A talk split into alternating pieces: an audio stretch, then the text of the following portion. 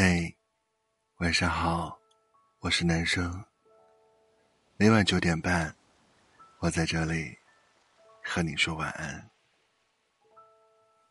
你好像慢慢的越变越内向了。小时候会和同学肆无忌惮疯闹的你，现在同学聚会能退则退，逼不得已的去了，也尽量一声不吭。降低自己的存在感。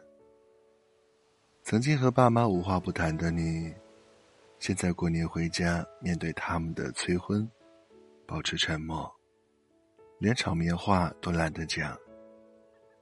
以前好的像一个人似的密友的邀约，你想了一万个婉拒的理由，到了约定的时间，还是迟迟不想出门。过去对着爱人。你从来憋不住话，倾诉迫不及待，争吵不能隔夜。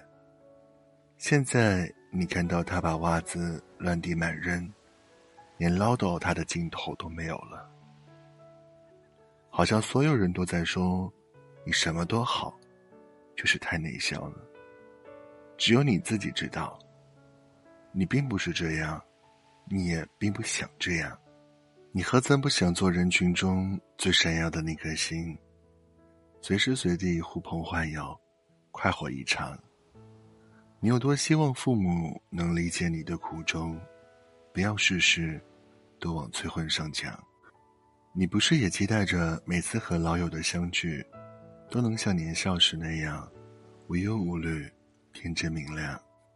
你难道不愿意有个能在他面前放下一切面具的爱人？没日没夜，互诉衷肠。所有的内向，都来自于失望。你工作努力，被摸鱼的同事排挤；团队聚餐，他们慢慢不再叫你；对父母沉默，是因为耐心解释，却总被无视。他们从来不听你的道理。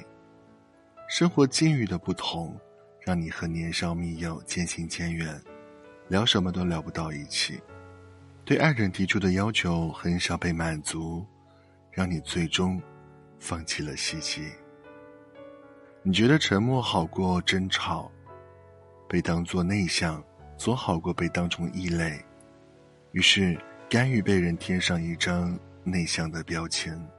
但你心底总在期望，能有个人揭开你内向的伪装，看到你柔软的模样。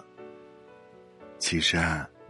你已经很幸运了，至少，你已能和自己和解，慢慢放弃了强装外向，不做一个微笑忧郁症患者。